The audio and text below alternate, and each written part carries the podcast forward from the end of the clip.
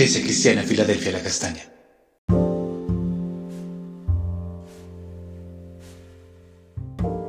Amada Iglesia, Dios te bendiga en este día. Continuamos con nuestro tiempo devocional y hoy estaremos leyendo Daniel capítulo 5 versos 13 al 17 que dicen así.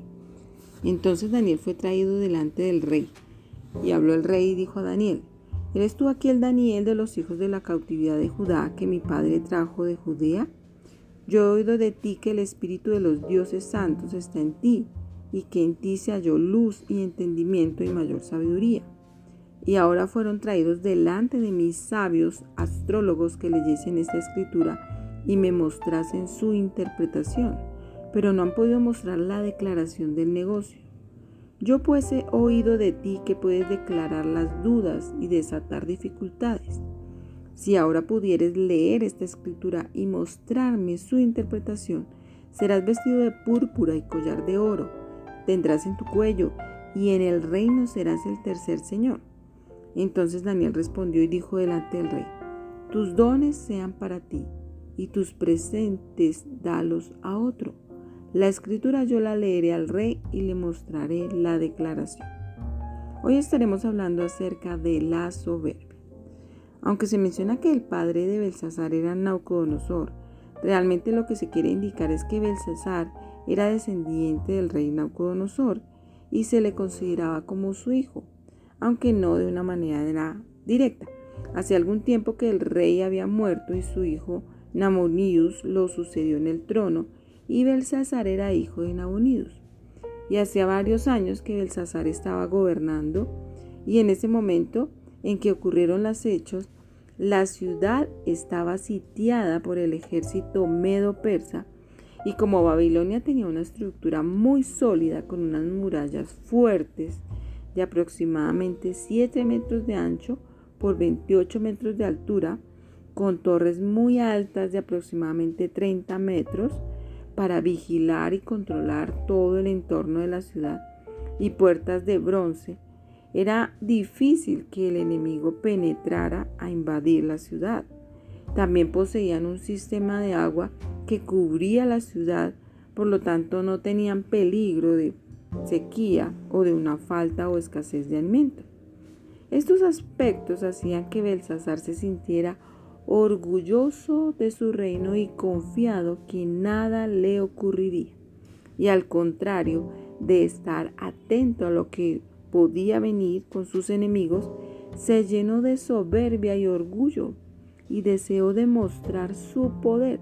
Y por esto pidió que los vasos de oro de la casa del Dios de Israel, a quien él consideraba un Dios santo, fueran traídos para beber de ellos con sus mujeres y los príncipes que había invitado. Su propósito, demostrar cuán grande, invencible e inquebrantable era su reino, que esos elementos que ahora usaban habían sido de la casa del Dios de Israel y ahora ellos los tomaban para beber vino y alabar a sus dioses. De esta manera él estaba dando a entender que su reino era invencible, era poderoso, nadie lo podía destruir, ni siquiera el Dios de Israel, al que él consideraba que era un Dios santo. Entonces, con esto él pretendía demostrar todo su poderío y así dar a entender que ni siquiera Dios podía destruir su gobierno, su reino, el poderío que ellos tenían.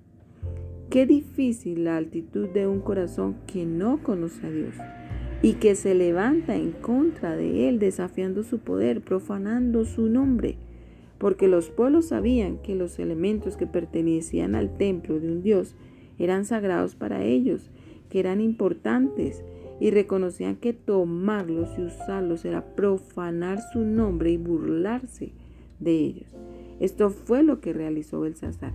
Él buscó engrandecerse y humillar a Dios y se equivocó grandemente. Santiago 4:6 dice, pero Él da mayor gracia. Por esto dice, Dios resiste a los soberbios y da gracia a los humildes. Dios resiste Rechaza el soberbio, el orgullo, la altivez del corazón porque no están reconociendo a Dios.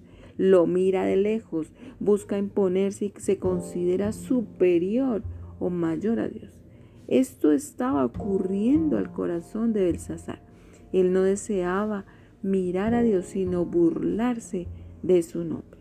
En el Salmos 53 del 1 al 3 dice, la palabra dice el necio en su corazón, no hay Dios. Se han corrompido, hacen sus obras abominables, no hay quien haga el bien. Jehová miró desde los cielos sobre los hijos de los hombres para ver si había algún entendido que buscara a Dios. Todos se desviaron a una, se han corrompido. No hay quien haga lo bueno, no hay ni siquiera El corazón de Belsasar era necio. Él se consideraba el Dios. Había sido enseñado por Naucodonosor que ellos eran superiores a los demás, que sus reyes eran como dioses, que su imperio era poderoso y nada lo podía destruir. Por lo tanto, su mente y su corazón estaban entenebrecidos y no podían mirar a Dios. Qué difícil que un corazón soberbio mire a Dios. Que el Señor nos ayude cada día a caminar en la palabra, a escuchar su voz, a obedecerle, ser humildes y sencillos de corazón para glorificar siempre su nombre. Vamos a orar. Padre, te damos gracias en este día, Señor. Y venimos ante tu presencia en el nombre de tu precioso Hijo, reconociendo que tú eres Dios, Dios Todopoderoso, Creador del cielo, de todas las cosas, que todo lo que vemos en la creación nos habla de ti, Señor, de que eres real, de que eres Dios. Señor, hoy rendimos nuestro corazón ante tu presencia y te alabamos, te exaltamos, te adoramos y te decimos que tú eres nuestro Dios, un Dios poderoso sobre todas las cosas, Señor.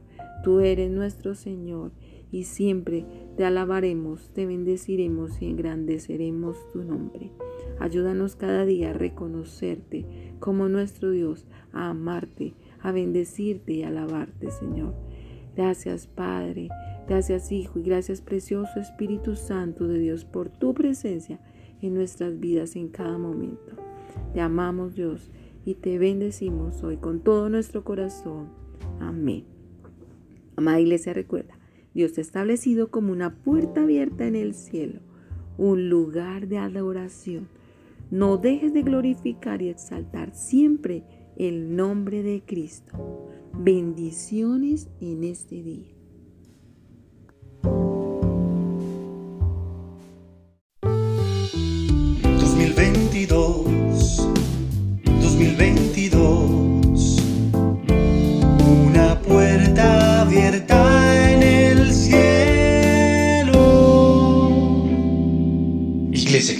Cristiana Filadelfia La Castaña.